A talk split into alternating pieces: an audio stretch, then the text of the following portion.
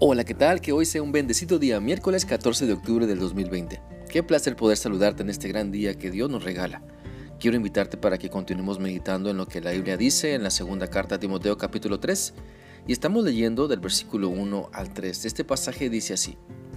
Recuerda que en los últimos días llegarán tiempos difíciles. La gente se volverá egoísta, amante del dinero, fanfarrona y orgullosa, se insultarán unos a otros, no obedecerán a sus padres, no darán ni las gracias y serán unos malvados. No sentirán afecto por los demás ni estarán dispuestos a perdonarlos. Hablarán con maldad, estarán fuera de control, serán crueles y odiarán el bien. Durante días pasados hemos analizado esta porción de la escritura para darnos cuenta que no debemos ser personas difíciles sino dóciles, que se dejen guiar por el Espíritu Santo para servir a Cristo y a las personas. Por lo tanto, cada uno de nosotros debemos analizar nuestro comportamiento que viene de nuestro carácter y reconocer si nos estamos comportando como personas difíciles para entonces pedirle a Dios que nos perdone y nos ayude a ser guiadas por Él. Tal vez pensamos que conocemos a muchas personas difíciles, pero es importante reconocer que nosotros mismos Muchas veces nos comportamos como personas difíciles porque dejamos que el egoísmo triunfe en nuestra vida. Nos dejamos consumir por el amor al dinero. Andamos fanfarroneando lo que hacemos. Dejamos que nuestro orgullo lastime a las personas que nos rodean. Nos dejamos dominar por nuestra lengua perversa e insultamos o no mostramos honra a nuestros padres.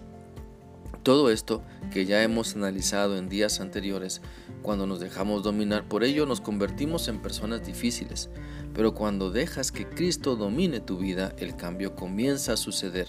Lo difícil se comienza a transformar en dócil porque el poder de Cristo está actuando. Así que al seguir analizando este pasaje nos podemos dar cuenta que debemos evitar ser personas difíciles que se dejan también dominar por la falta de gratitud. Siempre será difícil tratar con personas que piensan que lo merecen todo, que creen que los demás tienen que servirles y además nunca expresan gratitud. Si no das ni las gracias cuando recibes algo o algún bien o favor de otras personas, no serás capaz tampoco de dar tiempo, de dar esfuerzo, de dar dinero o algo más a favor de otras personas. La gratitud habla de lo que hay en tu interior. La gratitud es un indicador de la salud de tu ser interior. La gratitud demuestra la transformación que Cristo está operando en tu vida. Por eso te animo a que también ante las dificultades muestres agradecimiento, des gracias a Dios y a las personas que Él usa por lo que sí tienes y puedes disfrutar. También el pasaje de hoy nos enseña además que debemos evitar ser personas difíciles que nos dejamos dominar por la maldad. Nuestra inclinación al mal y nuestra satisfacción al practicarlo nos convertirán en personas malvadas, con una mente cauterizada que ya no quiere arrepentirse, que ya no quiere buscar a Dios para ser transformada. Por eso la importancia de buscar al Señor en medio de esta dificultad, para no ser consumidos por lo difícil de nuestra situación, sino ser testigos del poder transformador de Dios. Pues la maldad se puede expresar de diferentes maneras. La maldad te puede consumir de adentro hacia afuera y cuando menos piensas ya estás pensando mal, hablando mal y actuando mal. Todo porque nos dejamos seducir por el pecado que nos convierte en personas difíciles. Es por, eso la, eh, es por eso la importancia de estar cerca de Dios, viviendo su voluntad, no solo conociendo su voluntad, sino practicando lo santo y lo puro, y no el pecado que nos transforma en personas difíciles.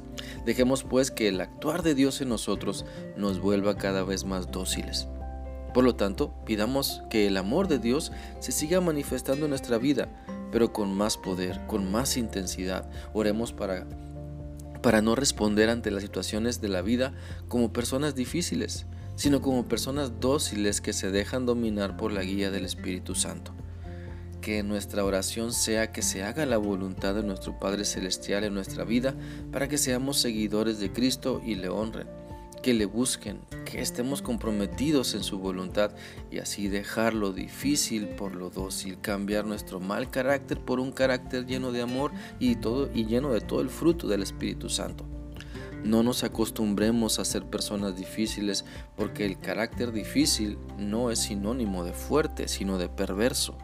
y la única solución para la perversidad la encontramos en Cristo cuando nos sometemos por completo a Él. Espero que esta reflexión sea útil para ti y que sigas permitiendo que la palabra de Dios te hable para que su poder te transforme. Que sigas teniendo un bendecido día. Dios te guarde. Hasta mañana.